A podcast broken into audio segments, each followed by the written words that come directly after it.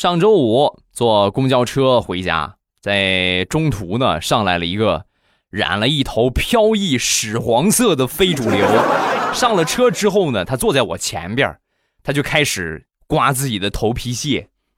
哎呀，好恶心呐！真是，你们能想象吗？因为越是头发长之后啊，头屑越容易形成，而且染发、烫发这很容易出头屑，就开始抠抠头皮屑，一副很享受的样子。